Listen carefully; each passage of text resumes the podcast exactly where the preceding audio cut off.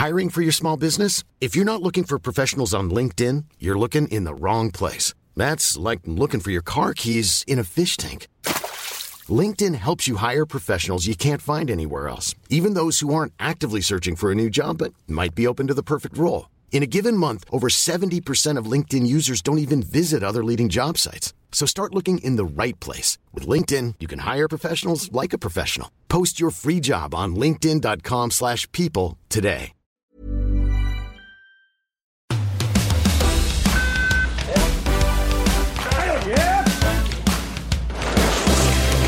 Salut à tous, ils étaient attendus, ils ont répondu présent. Gabriela Papadakis et Guillaume Cizeron ont décroché l'or en danse sur glace 4 ans après l'argent à Pyeongchang. Nous débuterons ce podcast en revenant sur cette formidable performance avec notre consultant Alban Préaubert, puis nous évoquerons Tess Le 2, la freestyleuse médaillée d'argent sur le Big Air peut aller chercher une deuxième médaille dans l'épreuve du slopestyle, elle s'est qualifiée pour la finale. Ça n'a pas été si simple pour la skieuse de la Plagne, on analysera tout ça avec notre consultant Robin Lijon. Et enfin, il y a 12 ans, jour pour jour, le 14 février 2010, Jason Lamy-Chapuis devenait champion olympique de combiné nordique à Vancouver. Nous reviendrons sur cette journée avec lui et ceux qui étaient présents sur place pour commenter son passage. Notre journaliste Guillaume Digrazia et notre consultant Nicolas Jean Pro. Un beau programme en perspective. Je suis Adrien Yo et pour m'accompagner aujourd'hui, Raphaël Brosse et Simon Farvac sont à mes côtés. Salut à tous. Salut Adrien. Ce podcast est à retrouver sur toutes les bonnes plateformes d'écoute, Spotify, Apple Podcast, Deezer, Castbox et en vidéo sur eurosport.fr. Allez, l'heure olympique, c'est parti. Il ne leur manquait que l'or olympique. Guillaume Cizeron et Gabriela Papadakis avaient tout gagné jusqu'ici, sauf ce précieux métal. Il y a quatre ans, ils avaient échoué à la deuxième place, mais cette fois-ci, personne ne pouvait les priver de ce titre. Ils étaient tout simplement les meilleurs. Pour évoquer cette consécration, nous accueillons notre consultant Alban Préauvert. Salut Alban. Que d'émotions nous ont procuré euh, Guillaume et Gabriela cette nuit? Bonjour Adrien, on a vraiment vibré, c'était magnifique, euh, c'était attendu, c'est vrai. Euh, mais voilà, le sport, hein, on le sait, c'est compliqué, donc il faut concrétiser. il faut concrétiser, et c'est ce qu'ils ont fait. Ils ont été magiques, magiques sur la rythme dance il y a deux jours, magiques à nouveau sur ce programme libre et ils l'ont ils emporté. C'est plus que mérité. Euh, voilà, ils sont, inégalables. Euh, c'était le dernier titre qui leur manquait. Évidemment, toute autre médaille que l'or aurait été une énorme déception pour Gabriela et Guillaume. Ils ont été au niveau et euh, bravo, bravo à eux on a senti hein, qu'ils n'ont pas eu cette pression qui aurait pu les inhiber parce qu'ils étaient les grandissimes favoris. On sait que parfois, ça peut, ça peut te retomber dessus. Il y a la pression des jeux, etc. Eux, on a l'impression que ça, leur a glissé dessus et que voilà, c'était leur destinée de décrocher ce titre. C'était écrit, c'est vrai. C'était écrit qu'ils seraient champions olympiques. On y a cru il y a quatre ans. Euh, c'est vrai que voilà, ils sortaient de, ils enchaînaient les records du monde déjà il y a quatre ans et, on y a cru beaucoup. Mais il y a quatre ans, il y a face à eux, il y avait quand même euh, des légendes de, la danse sur glace, Virtu et, moi, hein, qui avaient fait leur euh, grand retour. Là, cette fois-ci, ils étaient vraiment intouchables. Hein. C'est vrai que quand on les compare à leurs, concurrents, Sinitsina Katsalapov, les Russes, ou Hubble de les Américains, ils sont au-dessus, ils sont au-dessus, ils patinent dans une autre dimension, ils, volent sur la glace, tous leurs gestes sont millimétrés et c'était tellement maîtrisé. Alors, j'ai tremblé, hein, j'ai tremblé, je me suis rongé tous les ongles de mes mains, mais il y a une telle facilité que c'est vrai qu'on se demande vraiment comment ils auraient pu faire une erreur. Ils ne l'ont pas fait, heureusement. Et en, tout cas, c'est plus que mérité ce titre, encore une fois, avec tous les, tous les efforts réalisés depuis, euh, depuis des années. Euh, d'abord avec euh, Gabriela Papadakis, la maman de. Pardon, Catherine Papadakis, la maman de Gabriela à Clermont-Ferrand, puis à Lyon, puis à, Montréal. Des années d'entraînement, d'entraînement très très dur. et tout ça, c'est encore une fois plus que mérité. Raphaël? Oui, oui, oui. Bah, écoutez, euh, je ne regrette pas de m'être levé aux aurores euh, cette nuit pour suivre euh, cette danse libre. C'était effectivement très, très beau et ça valait le coup. Et moi, surtout, j'ai beaucoup pensé aux derniers Jeux Olympiques. Alors, il y a eu 2018, bien sûr, avec cette robe qui s'était ouverte et qui nous a écouté, qui avait écouté le titre en tout cas à Papadakis et Cizeron. Mais je me souviens aussi de 2014 avec Nathalie Péchala et Fabien Bourza qui ont échoué à la quatrième place. Ça peut rester en travers de la gorge. Et on peut même remonter jusqu'à 2006 avec Isabelle Delobel et Olivier Schoenfelder qui avaient eux aussi échoué à la quatrième place. Donc cette danse sur glace, elle a souvent été cruelle avec la France, avec les Français, lors de ces derniers Jeux olympiques. Et là, c'était vraiment la consécration, ça y est, ils étaient les meilleurs, ils ont été récompensés à leur juste valeur. C'était quand même un beau concours. Ils étaient au-dessus des autres, mais il y a quand même eu de très beaux passages. On parlait des Russes tout à l'heure. C'était vraiment un passage très émouvant également. Donc, non, non, c'est vraiment une consécration. Et moi, j'avais une petite question également pour Alban. on les a assez peu vus sur le circuit ces, dernières années, nos, deux Français à cause de la crise, bien évidemment, mais euh, voilà, ils ont aussi décidé de faire l'impasse sur certaines compétitions. Est-ce que finalement, ce n'était pas un mal pour un bien Ils ont profité pour vraiment beaucoup s'entraîner, faire le point? Oui, oui. Alors, c'est vrai que. On avait un petit peu peur, effectivement, de les voir euh, autant absents hein, ces derniers temps. Il y a eu 20 mois quand même sans compétition euh, à, l'issue, après leur programme des championnats d'Europe, où ils s'étaient fait battre pour la première fois depuis les Jeux Olympiques par les Russes, Sinitina Katsalapov. Euh, c'était une, vraie remise en question pour eux. Ils ont euh, travaillé dur pour euh, justement reprendre l'ascendant, reprendre le leadership qu'ils avaient avant cette, cette défaite. Ils ont réussi à creuser à nouveau l'écart. Alors c'est vrai que face à eux, il n'y avait pas n'importe qui quand même hein, sur cette compétition. C'était vraiment pas une victoire au rabais, loin de là. Euh, Sinitina Katsalapov, qui était en difficulté un peu sur l'épreuve par équipe, ils ont cette fois-ci patiné euh, à leur meilleur niveau sur cette compétition individuelle. Euh, Hubble Donohue et Chuck Bates, les Américains derrière, sont également de, très féroces compétiteurs avec des très beaux programmes cette année. C'est même frustrant hein, de se dire que Chuck Bates, avec leur programme euh, sur Daft Punk cette année, c'était vraiment un super programme et c'est un programme qui, ne va pas chercher de médaille euh, olympique. Donc euh, voilà, encore une fois, le, niveau était extrêmement relevé. Il a fallu aller euh, scorer des points hein, pour remporter cette médaille d'or. Record du monde, un nouveau record du monde pour Gabriela Guillaume. Alors pas sur le programme libre, mais sur le cumul grâce au très très gros score effectué sur la rythme dance. Donc voilà, c'est vrai que cette absence, c'était pas c'était pas pour rien. Encore une fois, ils ont euh, mûri, réfléchi longuement euh, au thème euh, de, ce programme olympique, à la musique qu'il fallait choisir, à la chorégraphie qu'il fallait interpréter. Et tout ça, bah, ça porte ses fruits aujourd'hui. Euh, encore une fois, bravo à, eux, bravo à tout leur entourage aussi, toute leur équipe euh, à Montréal. Hein. c'est vraiment une académie euh, incroyable, l'académie créée par Marie-France Dubreuil, Patrice Ozon et surtout par Romain Hagenauer, hein, leur entraîneur lorsqu'il était à Lyon avec Muriel Boucher-Zazoui.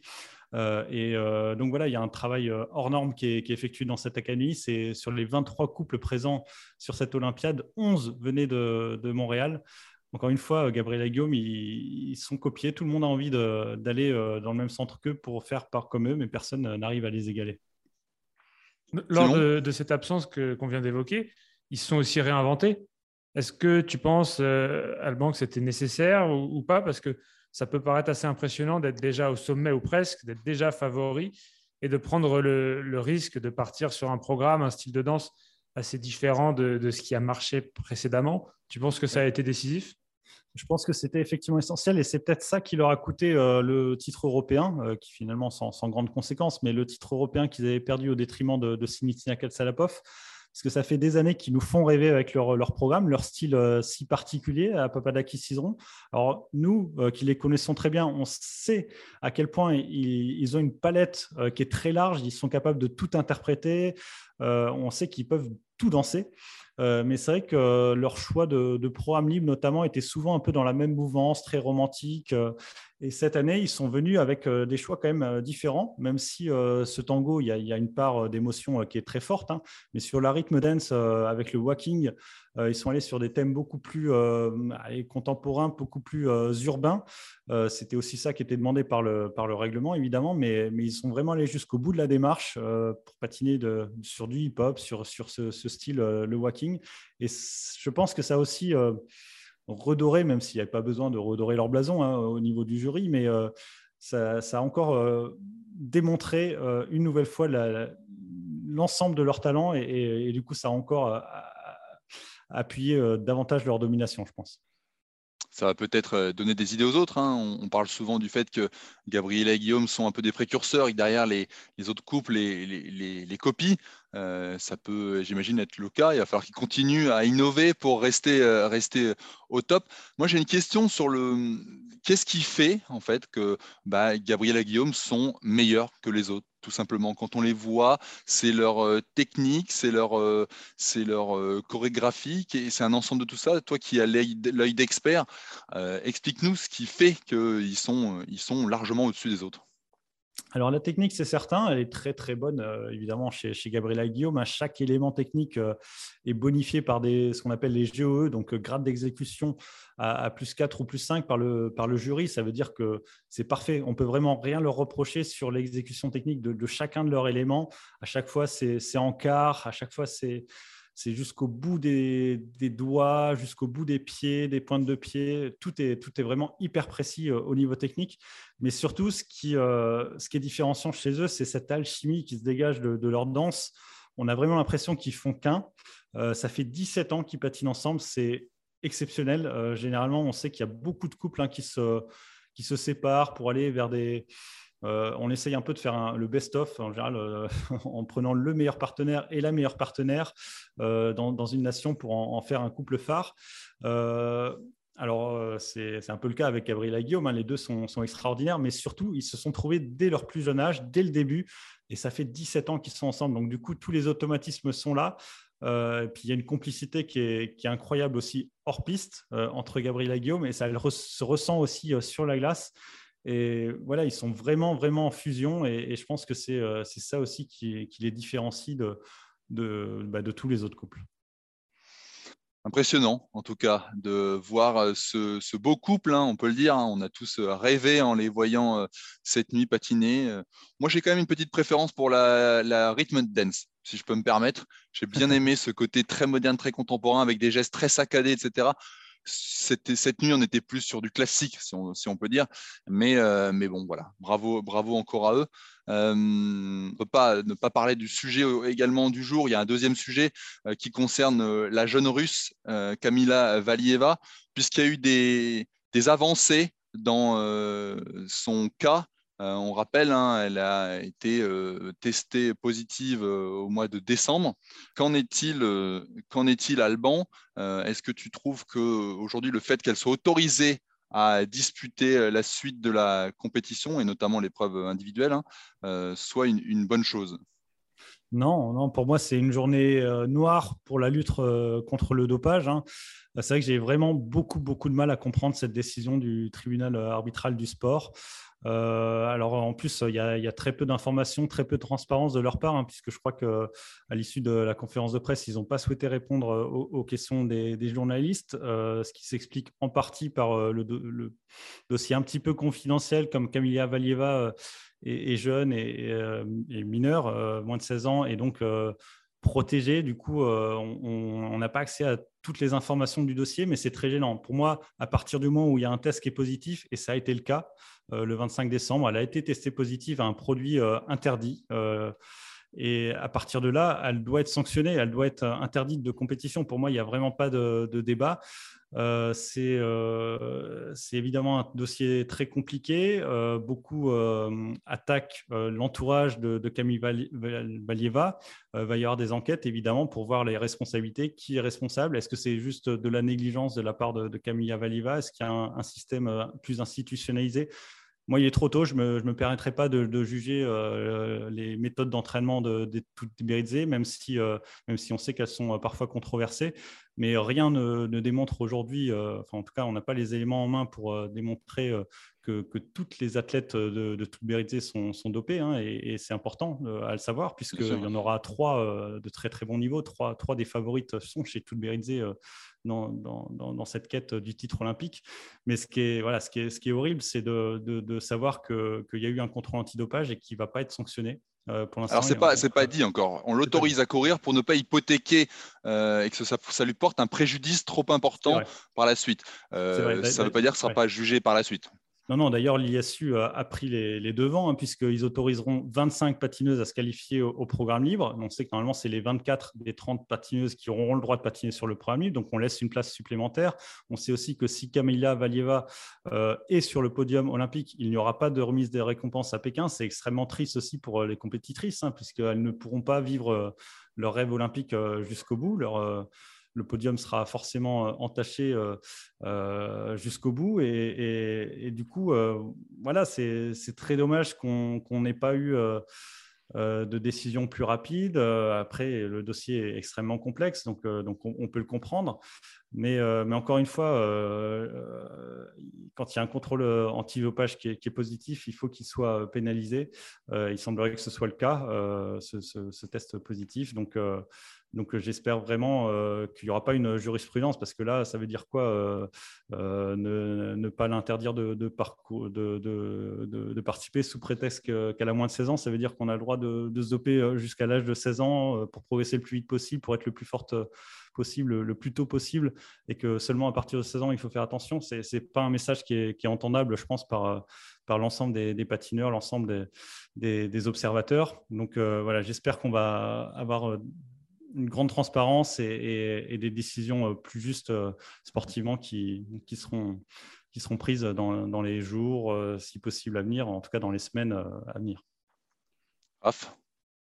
Tu veux réagir? Oui, oui, dans les jours, dans les semaines, peut-être même dans les mois à venir. Hein. on ne connaît pas encore l'étendue du dossier. Non, il a raison, Alban a raison, c'est une journée noire. Alors pour le patinage, dans son ensemble, et pour la lutte contre le dopage aussi, et c'est un concours qui va être assez hallucinant à suivre, puisque en fait, si on se dit il va y avoir un podium, euh, il va y avoir un résultat à l'arrivée, quoi qu'il arrive. Après le programme libre, il y aura forcément un classement, et ce classement, peut-être qu'il ne sera que provisoire. Peut-être que la médaille d'or, donc elle ne recevra pas évidemment sur le podium si jamais Camila Velleva venait à gagner.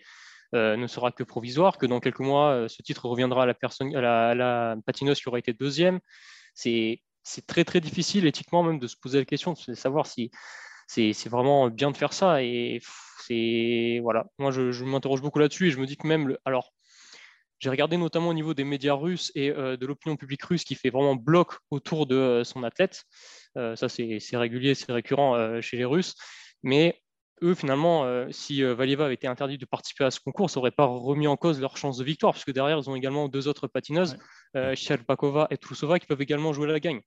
Donc eux aussi ne sont pas forcément gagnants dans cette histoire. Et ça va entacher encore leur image. On sait qu'aujourd'hui, ils ne peuvent pas euh, postuler et euh, défendre les couleurs de la Russie, mais celles du comité olympique russe.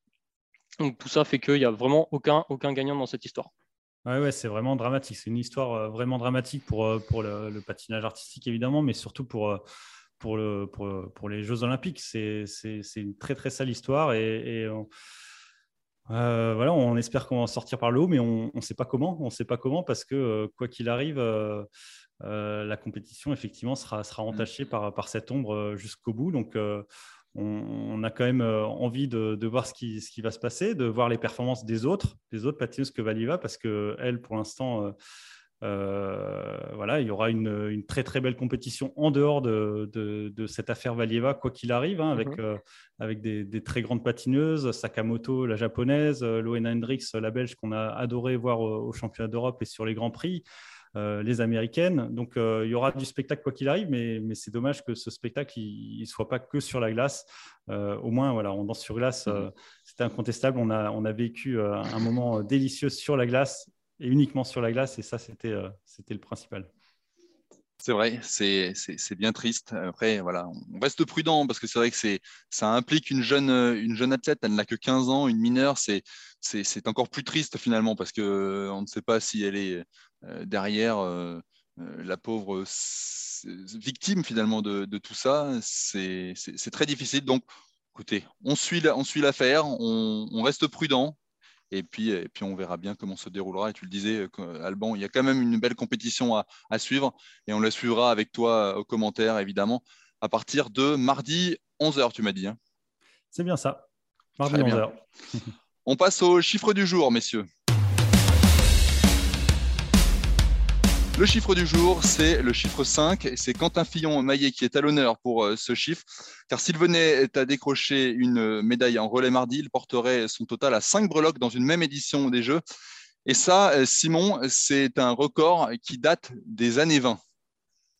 Effectivement. Alors, pour remettre les choses dans leur contexte, euh, il a l'opportunité, il a beaucoup d'opportunités, Quentin Fillon-Maillet, parce qu'en biathlon, au fur et à mesure des années, il y a de plus en plus de compétitions. Par exemple, le relais mixte, euh, il est entré aux Jeux Olympiques en 2014. Donc, euh, des occasions, ce n'est pas ce qui manque, mais faut-il encore les saisir? Euh, Il les saisit avec brio depuis le début de ces Jeux Olympiques. Et les Français font encore partie des favoris pour le, pour le relais masculin demain. Un relais qui a été avancé à 14h30, heure chinoise, donc 7h30 pour nous, en raison des, conditions atmosphériques, ce qui va certainement faire très froid. Donc, pour, pour éviter d'avoir des températures en dessous des, des moins 15 degrés Ce relais a été avancé de, quelques, minutes. la composition des Français a été divulguée. Quentin Fillon-Maillet terminera ce relais. Donc, il n'aura pas toutes les cartes en main pour une éventuelle cinquième médaille et un éventuel, troisième titre, mais il aura au moins la possibilité d'influer jusqu'au bout sur le résultat, euh, si tant est qu'ils sont en bonne position au moment où il prend le relais. En face, euh, les Norvégiens, qui feront également partie des favoris évidemment, n'ont pas choisi euh, Johannes Bö en dernier relayeur. Ce sera Vetle Christiansen, qui est un redoutable sprinter, qui pourrait donc être face à, Quentin Fillon-Maillet en fin de course ce mardi, avec probablement une médaille en jeu. On l'espère en tout cas nous, en tant que supporters français, et même pour le spectacle, euh, norvégiens et, français, euh, Beu et, Fillon-Maillet dominent les compétitions depuis le début. Le duel pourrait bien se poursuivre. On suivra ça avec attention, hein, les biathlètes français qui ont déjà cinq breloques. Hein. Euh, ils peuvent égaler, voire même dépasser le record de six médailles qui avait été atteint à, Vancouver, si je ne dis pas de bêtises. Six, médailles à Vancouver. si on arrivait à atteindre ce chiffre, voire le dépasser, là, on pourrait dire merci un grand, grand merci, un grand coup de chapeau au biathlon tricolore. Merci Simon. On va enchaîner avec le slopestyle euh, et on va évoquer Tesla 2 avec notre consultant Robin Lijon.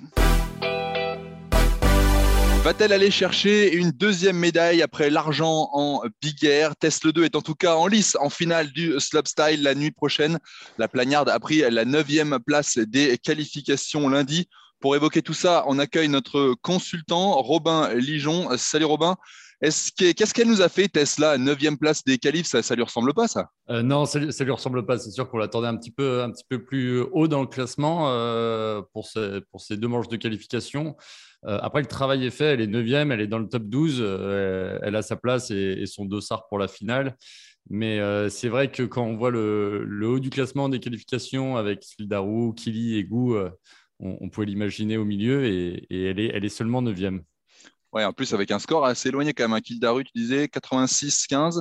Euh, Johan Kili 86, Hélène, Gou, qui est la fameuse euh, chinoise qui l'a privée du titre sur le Big Air, elle est à 79-38 et elle, elle n'est qu'à 68. C'est un score assez bas. Alors, comment ça s'explique? Elle a voulu assurer sur un deuxième run? Alors, euh, ça, s'explique assez facilement. Euh, en slopestyle, on, les, juges aiment la propreté, qui n'y euh, ait, aucune faute, que ce soit jamais brouillon. Et dans le cas de Tesla 2, elle a fait un bon run avec des bons tricks de haut en bas. Mais sur le premier, la première section de rail, on la voit sortir du tube où elle est un petit peu courte et, ça se voit, elle marque un peu l'appui. Et sur le second rail, elle fait, elle fait pas vraiment, elle pas vraiment. Donc voilà, là, ça la pénalise. Euh, et, je pense que c'est là où elle perd 18 points quasiment sur Kelly Sildarou, qui, elle, remporte, euh, les, qualifications avec un run déjà plus solide et puis surtout euh, avec aucune faute. Hmm. Raph, toi qui as suivi aussi Tess, qu'est-ce qu'est-ce que tu vois? Bah, moi, j'ai un regard très très novice sur, euh, sur le style et le ski freestyle en général. Euh, non, moi été forcément un peu inquiet après ce, premier run euh, raté avec ces, deux chutes, surtout la, deuxième. bon, heureusement, elle ne s'est pas blessée visiblement, ça c'était la, première bonne nouvelle.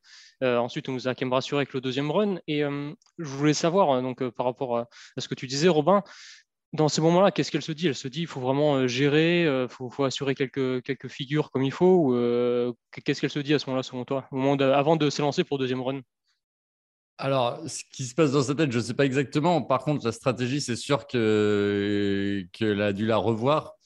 et je, compare encore avec, par exemple, une Kelly Sildarou ou une Johanne Kili qui ont réussi leur première run. Ce n'était pas le cas de Tesla 2, donc elle a dû assurer un second run.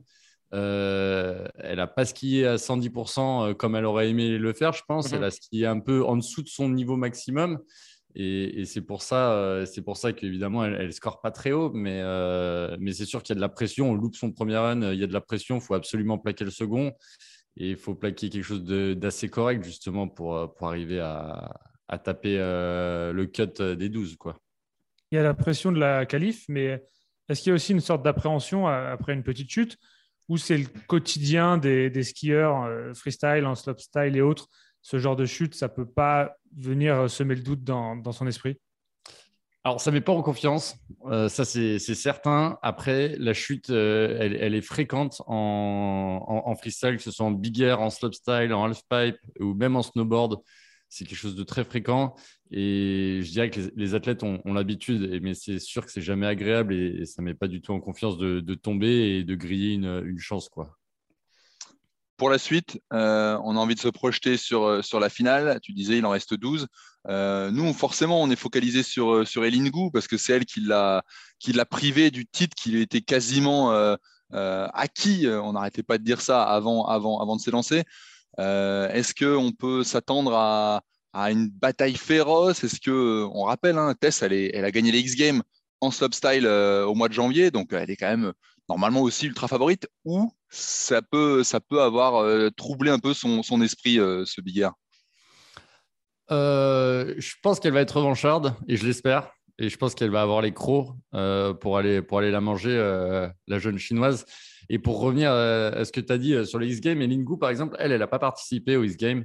Elle, a voulu se protéger du, de la pandémie, du Covid, et, et, pas prendre aucun risque avant les Jeux. Mais, mais si on si on peut les comparer, pour moi, elles, ont, elles sont au même niveau, elles poussent toutes les deux le sport. Et, oui, il y aura une bataille, c'est certain. C'est certain. D'autant plus qu'en finale, il y a trois runs, il n'y en a pas que deux comme, euh, comme sur les qualifications.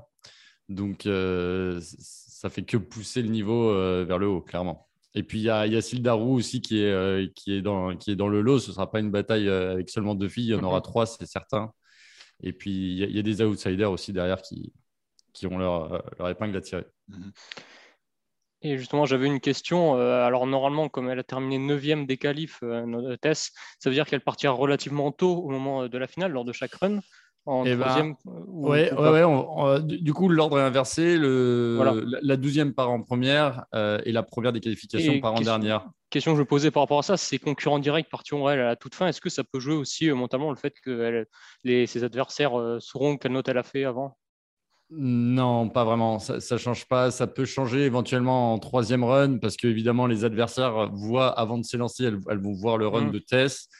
Euh, après, c'est un sport individuel. On passe les uns après les autres. Donc, dans tous les cas, il faut, sortir un run. Et, voilà, ça peut presque leur mettre la pression. J'ai envie de dire, si elles voient Tess qui plaque un énorme run et, elles sentent la victoire un peu s'échapper, peut-être ça peut leur mettre la pression. Peut-être aussi ça peut les booster mais je ne suis pas sûr qu'il y, y, a un réel impact euh, au niveau du, de la start list. Mm-hmm. Est-ce qu'on peut s'attendre à avoir euh, encore des, des, nouvelles figures qui sortent comme on a pu voir au Big Air? Est-ce que les concurrentes en ont gardé un peu sous le pied pour impressionner les juges lors de cette finale olympique? Alors, de comparer à ce qu'on a vu ce matin, c'est sûr que les runs vont s'améliorer et qu'on va avoir des nouvelles choses, ça c'est certain. Le niveau va monter. Est-ce qu'on le sport va avoir des nouveaux runs et des choses inédites, des, premières mondiales? Ça, c'est une bonne question. Je l'espère très sincèrement, mais il, faudra se lever cette nuit pour, pour le voir. Écoute, on suivra ça avec attention. Faut mettre son réveil. C'est à 2h30.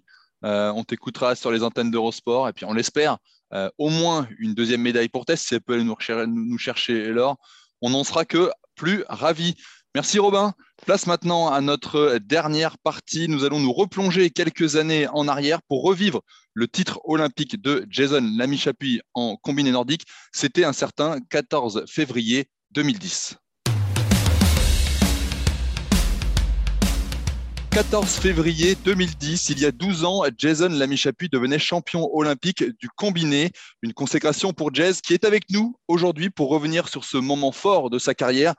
Guillaume Desgrazia, qui a commenté l'épreuve à Vancouver en 2010, est à nos côtés également, comme notre consultant Nicolas Jean-Pro. Vous étiez tous les deux, messieurs, euh, à Vancouver pour commenter ce moment fort de l'histoire du sport français.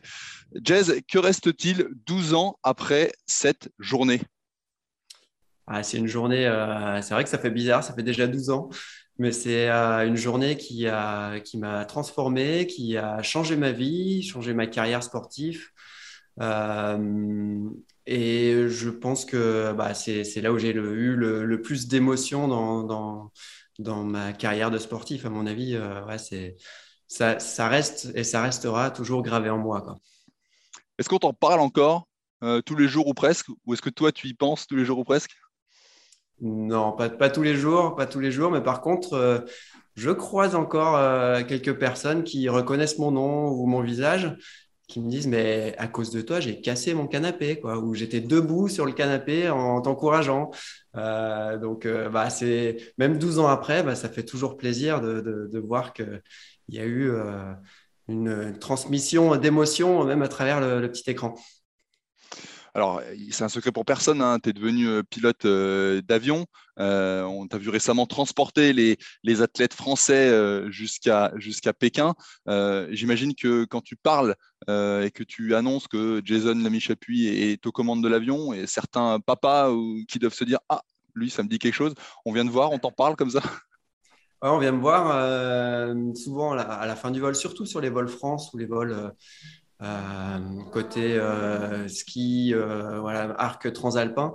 à la fin du vol, il y a toujours une ou deux personnes qui, qui vient pour, un autographe, un selfie, une photo. Et voilà, c'est des gens qui suivent le ski, qui sont passionnés de, sport. ça, fait, ça fait toujours plaisir. Guillaume, Nicolas, vous étiez sur place.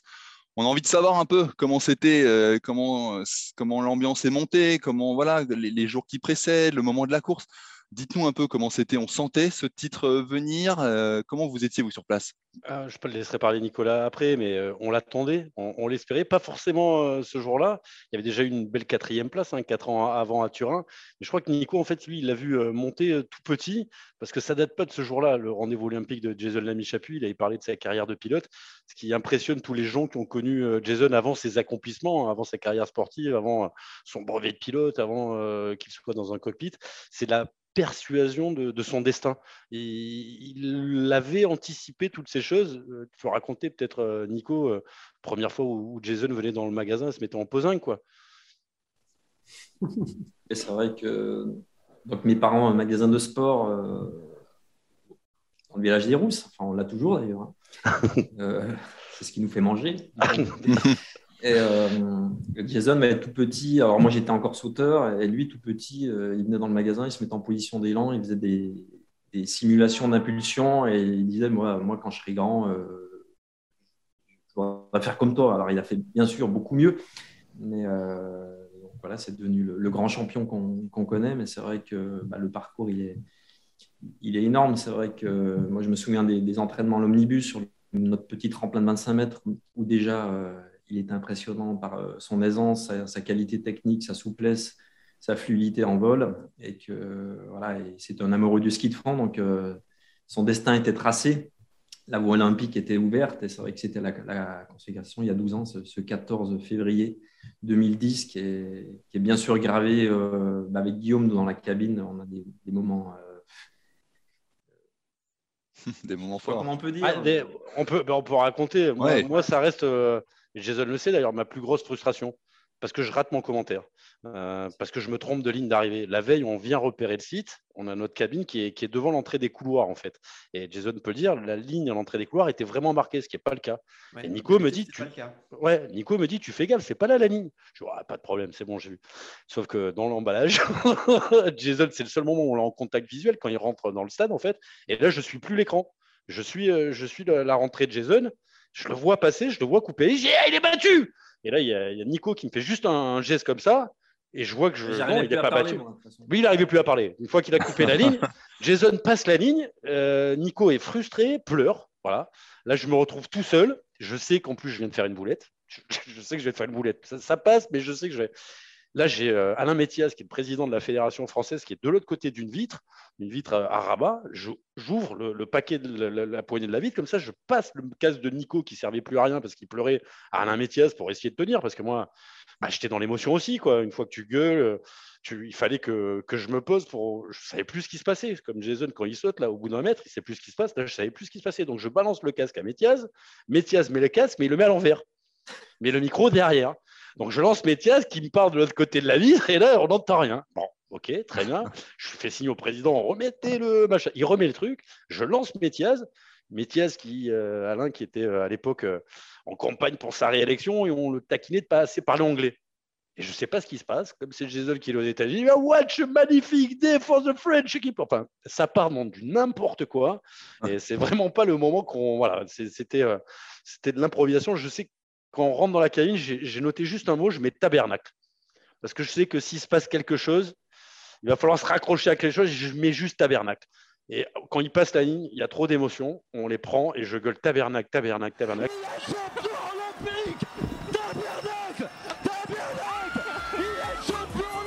Oui, je me souviens qu'on est debout dans la cabine et on, se met des grands coups comme des buffles. On se, met des... on se tape dessus, oui, on se tape dessus. C'était physique. C'était physique. Le, dernier, le, dernier virage, on se tient, on se tire, on se bagarre, on, on sprint avec lui. Il y a Spillane qui est là. Enfin, c'est. Alors, si on revient un petit peu sur la. Si on se replonge un peu dans, la course avant cette, ce, sprint, on y viendra. Il y a d'abord ce, saut euh, qui ne se passe pas forcément comme tu l'imagines, Jez, non? Euh, Ouais, parce qu'en fait, euh, sur les sauts d'entraînement, quand je rate mon saut, je, fais troisième des, sauts d'entraînement. Donc, j'étais super régulier. D'ailleurs, c'est ce qui a fait ma force cette saison-là c'est qu'au tremplin, j'étais super régulier, j'étais présent. Et je sais pas, j'arrive en du tremplin, déjà, euh, les conditions étaient changeantes, il y avait du vent de face en, début de manche, ça commence à tourner un peu arrière. Et euh, je me souviens de, Mino, mon coach, qui attend encore 5-6 euh, secondes de, feu vert avant de m'envoyer. Et sur la, barre, je commence déjà à cogiter, à me dire, mince, s'il ne m'envoie pas tout de suite, c'est que, c'est que les conditions, elles sont pas bonnes. Donc, il euh, va falloir être bon, il va falloir faire un saut euh, euh, bien vertical, profiter de, s'élever, et puis ça ne sera peut-être pas très bon en l'air, il n'y aurait peut-être pas de soutien en l'air. Donc, c'est ce que j'ai fait. J'ai fait un saut correct, pas, pas mes meilleurs sauts, mais je, me retrouve, je me retrouve cinquième, un de mes moins bons sauts de, tous les entraînements et sauts d'essai. Donc, à ce moment-là, je me dis, purée, ça va être dur, quoi, parce que Rinenen, le Finlandais, il avait fait l'écart, il était loin devant. Et je me retrouve avec les meilleurs fondeurs, dans le groupe avec les meilleurs mhm. fondeurs. Je me dis, ah, ça, pour la médaille d'or, ça va quand même. Euh, ça va quand même être chaud. Quoi. Après ce saut, messieurs qui commentaient, vous dites aussi, ça va pas être simple pour aller chercher l'or Je crois que, enfin, Nico va le dire, mais quand on y va, on, y va pour le podium. on y va pour le podium. Quand, on rentre en cabine, on pense au podium, mais on ne pense pas à la médaille d'or. Nico, pareil, ouais. Je sais plus, c'était quoi, 50 secondes 46 secondes. 46, 46, secondes. 46. Euh, Jazz avait euh, souvent gagné avant les jeux, mais euh, en partant devant. Donc c'est vrai que là, podium, on signait, mais on signait clair. On avait imaginé le scénario parfait, c'est-à-dire Jazz, il part devant, il met une petite fessée aux autres et il gère. C'est comme ça qu'on le voyait gagner, hein, Jason. Pas forcément de la façon dont il l'a fait. Après, ce 14 février, il est particulier hein, parce qu'il y a Vincent G qui est champion olympique quelques minutes avant. On suit ça euh, avec, euh, avec Nico dans la, salle de presse, avec de la chance. Vincent, euh, il part d'Ossar 5, je crois, après il tombe des pizzas. Le 8, peut-être, on, en parlait. Derrière, ça se manage. Et là, on voit que ça s'inverse. Jason, il n'a pas la chance. Le, vent, ça vient pas. Il n'aura pas la chance d'ailleurs sur le grand tremplin. Sur le grand tremplin, il est, massacré comme les, les, meilleurs de la Coupe du Monde. Comme quoi, en fait, c'est ça qui est fabuleux. C'est que tout ce que tu peux imaginer, c'est remis à l'envers. Et il aurait même peut-être euh, pu monter sur la boîte 4 ans avant, hein, avec la quatrième place, où là, on était dans un concours de rêve. Il fait le meilleur saut, il part devant. Il avait moins de casse, hein, c'est normal, il avait 19 ans. Euh, Jason, euh, c'est ça, si je dis pas de ouais, 19 ans. Ouais. 19 ans, premier Jeux Olympiques. Non, c'était pas du tout le scénario, c'est pour ça que c'est encore plus haut. Hmm. parce qu'en fait, quand il gagnait en couillon, il était chiant, il partait devant. là, il s'est passé un truc. Là, il s'est passé un truc, il nous a mis du suspense, il a rajouté l'art et la manière. Toi, Jason, comment tu abordes cette course? Tu sais que tu pars cinquième, 46 secondes. Quel est état d'esprit au moment où tu te présentes? Moi, je pars clairement pour une médaille. Peu importe la couleur, mais euh, déjà une médaille de bronze, euh, c'était parfait quoi, pour moi. Parce que voilà, vu que je partais pas devant, euh, j'avais un peu moins d'infos. Je ne savais pas ce que, ce que j'allais pouvoir donner. Par contre, je, regarde le, biathlon entre le saut et le fond et je me dis, purée, les Français, ils avaient, quand même des bons skis. Et je sais que les infos se sont passées, les stades étaient juste euh, l'un à côté de l'autre. Les infos sont passées du biathlon au, combiné. Euh, et donc, euh, j'avais plutôt confiance par rapport au ski. Je savais que ça, allait bien glisser et qu'on allait avoir du bon matos. Donc, je pars plutôt assez confiant en me disant je vais être dans un groupe, je me mets à l'abri. Et puis, on verra dans le dernier kilomètre. Quoi. Et là, raconte-nous un petit peu il y a ces groupes, ce groupe qui se, tout le monde se regroupe un peu au bout d'un moment. Et puis, euh, et puis voilà, on veut que tu nous racontes un peu ce, ce moment un peu euh, fantastique parce que Guillaume nous a raconté vue de la cabine, mais nous on veut l'explication des skis, vue des skis. Vue des skis, euh, clairement, ça donne. J'essaie de partir assez fort pour me mettre dans les skis du, groupe. ça se passe plutôt bien. Dans, le premier tour, on, se retrouve assez regroupé, il me semble. Et euh, bah, fait de course aussi, Rinenen, euh, à la fin du premier tour, il tombe perd une quinzaine de secondes. Et là, en fait, on le reprend assez facilement. Et au bout de quelques kilomètres, on se retrouve un groupe de 7-8 là pour, pour la victoire. Et voilà, là, là, là, ça devient une course tactique. Quoi. Où est-ce qu'on se place? Si on se place tout à l'arrière du groupe, eh ben, on, fait le yo-yo, on, se fatigue. Si on se place devant, on prend le vent, on se fatigue aussi. Donc, c'était vraiment un jeu de se placer au bon moment dans le groupe, euh, être autour de la 2-3e place et se mettre à l'abri, garder, garder l'énergie vraiment pour le, pour le dernier kilomètre. Et, dans ce groupe, on ne sait pas encore qu'on va jouer l'or. Parce qu'à trop se cacher, chacun voulait se regarder. Il y avait Spillane qui était devant. Qui s'était barré. Ouais, donc. dans le euh... kilomètre, Spillane, il part. Johnny Spillane, l'américain, qui prend, qui prend quelques, quelques mètres d'avance. Il prend bien une 10-15 mètres d'avance quand même. Et là, clairement, messieurs, vous dites quoi? Vous dites, bon, on va aller chercher l'argent, mais aller chercher l'or, ça va être compliqué quand même, non? Non, non, là, on sait qu'il va chercher l'or. Quand, il, ah il bascule dans le stade, quand il bascule dans le stade, Jason, il aime la bagarre. Oui, non, mais quand, oui, non, avant, non. le dernier kilomètre, quand Spillane part, ça se regarde. J'étais, tout ça se regarde. J'étais pas très bien placé dans le groupe je mets du temps à, accélérer, à essayer de, prendre le, lead du groupe pour revenir. Mais à ce moment-là, je me dis, euh, on, vise l'argent. Quoi. Et, ça y est, il est déjà parti, Spillane. Euh, il est trop loin. Quoi.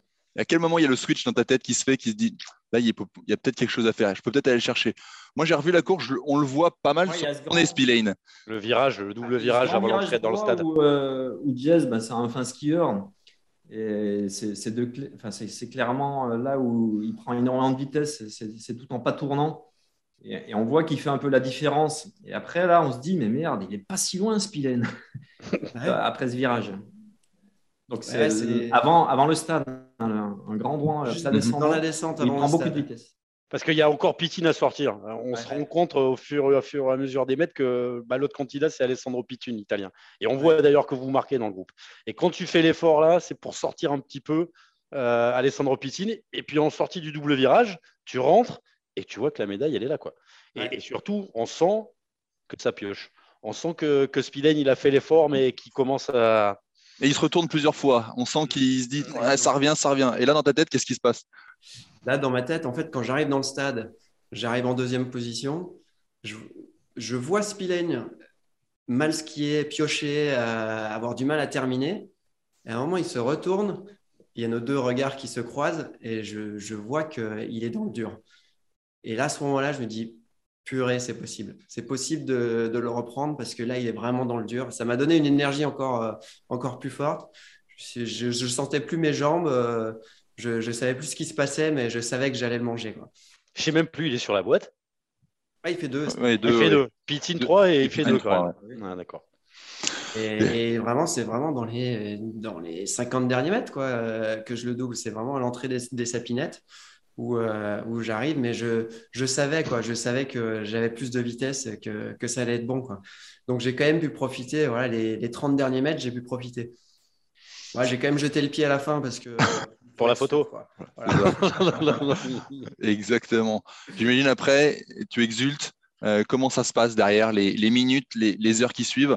Euh, Vous, messieurs, vous arrivez à, vous, à le croiser, Jason ou, Moi, je me rappelle très bien du moment après. C'était un moment très particulier. Je crois que c'est quelques minutes, là, c'est dizaines de minutes après, je m'en rappellerai euh, presque toute ma vie. Il y avait une atmosphère, euh, il y avait vraiment quelque chose dans l'air. Il y avait tout le clan français qui commençait à se regrouper pour attendre en fait de voir Jason arriver parce qu'il y avait d'abord la, cérémonie des fleurs avant la cérémonie des médailles. Euh, et Jason n'était pas encore passé aux interviews, donc il y avait toutes les télés, il y avait les, confrères, les familles qui commençaient à, arriver. Il y, avait, il, y avait, Annette qui était déjà là, sa maman. Et ce moment-là, il y a beaucoup de gens qui étaient là, qui l'avaient rêvé avec lui, et on l'avait tous vécu ensemble. Et euh, bah, je ne sais pas, parce que moi, je n'ai pas été athlète. Hein. C'est vrai qu'on a des moments de plénitude, des fois, on, commente, mais ça n'a rien à voir avec ce que les athlètes peuvent avoir. On avait euh, l'impression d'accomplissement. Et c'est là où on voit que, parce que ça ne joue à rien, hein. c'est-à-dire qu'il n'aura plus l'occasion d'être champion olympique, Jason. On ne va pas parler de Sochi, mais si ce n'est pas aujourd'hui, c'était jamais. Et euh, enfin, si c'était pas ce 14 février 2010, c'était jamais. Et ce moment d'accomplissement collectif à, travers Jason, parce que c'est lui le plus important, c'est sa vie, c'est sa vie à lui, c'est son histoire à lui. Mais on l'a tous partagé. Et, voilà, on était tous dans ce, cet accomplissement collectif. Il je, y avait quelque chose de très particulier. Je ne sais pas si Nico, on était dehors là, le long de la zone mixte, tu t'en rappelles? On avait dû boire un ou deux ponts parce que parce qu'on avait pris de l'avance. mais, mais ouais, c'était vraiment un très très beau moment. Nico, toi, les, les, émotions, Guillaume disait tout à l'heure que tu étais en pleurs à l'arrivée. Qu'est-ce qui te remonte? Tu imagines de revoir ce petit garçon qui vient dans le magasin, toutes ces images, qu'est-ce que tu as au fond de toi? Ouais, non, un peu, je reviens un peu euh, sur ce qu'a dit Guillaume. On n'était on pas très nombreux euh, dans le cercle proche à l'arrivée. Euh, je, me, bah, je me souviens de, bien sûr de la famille, de la famille de Jazz, de, bah, mm. des, coachs. Ouais. Et après, bah, c'est une émotion enfin, assez, difficile à, à exprimer. Je, On a toujours du mal à expliquer. Euh, je, me suis toujours demandé pourquoi tu pleurais à côté de moi. C'est ton rêve à toi qu'il avait réalisé parce que tu voulais être champion non, olympique. Non, non, non, non, non, non, non, pas du tout. Non, c'est que je suis assez émotif et c'est vrai que c'était. Voilà, c'est un truc qu'on pensait avec Jazz, mais là, là, on le touchait du doigt. bon, le, le vivre comme ça de l'intérieur, en plus le commenter, moi qui l'ai vu grandir, c'est vrai que toi même là d'en reparler. Bah, on a les larmes aux yeux tous, tous les deux. Enfin, le Jazz, il, est, il maîtrise, mais, on a les larmes aux yeux depuis tout à l'heure. Et Jazz, la suite, j'imagine, c'est un tourbillon. Comment ça se passe? Alors, on parle peut-être sur place, mais après même le retour en France, etc. C'est, j'imagine, c'est les gens qui arrivent, qui t'accostent, la médaille, etc. C'est, c'est, du bonheur pur, non? Ouais, c'est un tourbillon. Euh, déjà, euh, je ne m'attendais pas du tout à ça parce qu'on est quand même dans une bulle au village olympique, on est, on est protégé, on vit notre truc, on reste concentré sur la compète, on ne sait pas ce qui se passe en France, on sait pas. Euh, et d'abord, au début, bah, on profite avec bah, nos entraîneurs, le staff, vraiment les, premiers à qui on, doit cette médaille, et puis la famille proche, les amis qui sont sur place aussi. La Marseillaise la, Marseillaise, ça c'était un, moment incroyable. Mais, mais d'abord, euh, après la course, il y a déjà un marathon. Euh, les médias, les zones mixtes, euh, les interviews en direct, en, sur papier. Il y a aussi le contrôle antidopage.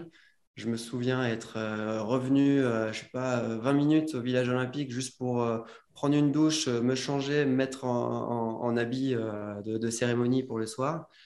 Et là, euh, on repart pour la, cérémonie des médailles. Et c'est juste à ce moment-là, à la cérémonie des médailles, où je commence à pouvoir me poser un quart d'heure, un, quart d'heure pour moi. En plus, euh, bah, on était avec Vincent Jet ensemble, en train de refaire nos courses, euh, en train de, profiter ensemble. Et, c'est vraiment à ce moment-là où on commence à se poser, à réaliser tout ce qui s'est passé et tout le travail accompli pour arriver à ça. Et la Marseillaise, c'était juste un, kiff. Le titre le lendemain, l'équipe, c'était l'or des braves. Il y avait euh, Jason d'un côté, Vincent de l'autre. Là, c'est euh, euh, l'heure olympique. On va, on va donner des petites anecdotes dans, dans l'heure olympique. Moi, j'ai un autre souvenir, peu plus privé. Je me permets de le raconter sous le contrôle de Jason Lamy Chapuis. Jason, à l'époque, il n'avait pas vu sa, copine depuis 4-5 mois. parce qu'elle était partie justement en stage au Canada. ils n'avaient pas pu se voir. Donc Jason arrive au jeu, elle est là-bas. Et avant les jeux, on va le voir à l'entraînement avec, euh, avec Nico, comme tous les autres. Hein. L'occasion d'associer euh, Sébastien, Maxime, euh, François, les, entraîneurs, Étienne, Jérôme. Tu vas parler de Mino tout à l'heure. Je dis, ça va, ouais, ouais, bah écoute, ça va. Regarde, ça allait. Il plantait les meilleurs sauts à chaque entraînement. Donc effectivement, ça allait. Et il dit, non, juste le truc, c'est que voilà, il y a Marie qui est là. Voilà, je la vois pas, tout ça, on se voit pas. Je l'ai pas vu depuis six mois. Et je lui dis, écoute, pas compliqué. Tu es champion olympique demain. On s'arrange pour te trouver une chambre. Et, quand il sort à la cérémonie protocolaire, la cérémonie protocolaire euh, pour, les, pas pour les médailles, pour les fleurs, il arrive là, on l'attend, il me regarde, il tend le bras, c'est bon pour la chambre bah ouais. C'était le 14 février, il avait une médaille, il avait sa copine, il avait, une chambre pour être tranquille, euh, profiter de. Le jour de la Saint-Valentin. Ouais, toutes les équipes du CNOSF, euh, Soria, Anan avait fait le, boulot. motivé. Hein. Ça, c'était la petite histoire. C'était la petite histoire. Génial. Quand tu, euh, quand tu rentres ensuite, j'imagine, chez toi. Euh, tu arrives, passes par Paris, après tu retournes, j'imagine, dans le Jura. Comment ça se passe sur place? Et ben, j'arrive à l'aéroport de Genève. Il y avait déjà, je sais pas, 250 personnes qui, qui m'attendaient à la sortie des bagages là. le ski club de Baudamont avait, avait, préparé une petite surprise. Ils étaient tous là les, les, gardes de sécurité euh, de l'aéroport euh, de Genève étaient en train de dire Eh oh, moins de bruit, euh, faites attention. Ah, on a à Genève quand même. Mais... non, les bois d'ammonier, ils avaient envie de faire du bruit. C'était un, un, bon moment parce qu'on retrouve bah, les gens qu'on a côtoyés depuis tout petit. et moi, j'ai une image super forte. C'est quand on arrive dans le village. Donc, euh, il y a, je sais pas, il y a 3000 personnes qui, qui, nous attendent. On était avec Seb, la Croix. Ils nous attendent pour, euh, pour faire une petite cérémonie. Euh, 3000 personnes sur un, village de 1500 habitants. Hein. donc, euh, il n'y avait pas que des bois d'ammonier. Et, et, là, je, croise mon grand-père. Et là, je, mon grand-père, je l'ai rarement vu émotif. Mais là, je sentais que ça lui avait fait quelque chose. Et de voir cette médaille, là, il il parlait plus là. Et ça, ça m'avait vraiment touché. de retrouver cette famille là et de, partager ça avec eux. Il y a des moments d'émotion, de, de, connexion euh, avec ses proches euh, qui sont très rares comme ça. Quoi. Des beaux moments. Guillaume? Tu te rappelles de ce euh, retour? Tu j'étais pas là. Nous, on était encore, euh, parce qu'on avait encore des épreuves à, commenter. On avait le, saut qui. Mais je me dis que tu suivais ça quand même de, loin. Et... Ouais, on l'a suivi loin parce qu'en plus, voilà, euh, il parle de Bois d'Amont, les Rousses. Il y a un lac hein, entre les deux. je te conseille d'ailleurs, si tu veux faire un footing, tu veux faire du sport blanc, si tu vas aller patiner l'hiver. J'y étais en décembre dernier. J'y étais en décembre dernier. C'est juste un petit paradis, un petit paradis du Nordique. Donc, euh, bien sûr qu'on suivait, c'est la même famille. Hein. Jason, il côtoie euh, Daniel et Annette, de... enfin, pardon, Nicolas côtoie Daniel et Annette depuis des années. Euh, tout le monde se, se côtoie. C'est, c'est... Moi, c'est ma petite famille à moi d'adoption hein, de, sport, parce qu'ils m'ont adopté. Je n'y connais rien. Moi, je suis à Montpellier. La première fois que j'ai vu la neige, on n'est pas allé à l'école pendant trois jours. Je ne sais pas si tu imagines. Mais, mais voilà, c'est il y a voilà, le cœur du Nordique qui bat dans plein d'endroits, mais ils ont ça en commun. C'est vraiment des passionnés. Il y a de l'humilité, il y a de la transmission aussi. Quand il parle de son grand-père, Nico pourrait parler de, son père qui a été champion de France de, saut. Euh, le, grand-père de Jason euh, aussi euh, a fait des compétitions c'est un, une culture qu'on se transmet de, père en fils et de père en fille maintenant avec Joséphine Panier. C'est juste à côté. Voilà, euh, là il y avait Quentin Fillon-Maillet. Euh, ils sont tous derrière les, athlètes franc-comtois. Hein. C'est une diaspora, c'est une petite mafia tout ça.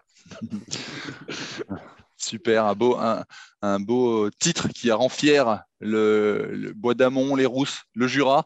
Euh, merci, messieurs, d'avoir témoigné, d'avoir participé à, à olympique et de cette euh, remémorer ce 14 euh, février 2010. Voilà, l'heure olympique, c'est fini pour aujourd'hui. N'hésitez pas à nous noter et à nous laisser un commentaire sur les différentes plateformes d'écoute. Abonnez-vous aussi, comme ça vous recevrez les nouveaux épisodes directement sur votre smartphone. On se retrouve demain avec, on l'espère, de nouvelles médailles tricolores. Salut à tous!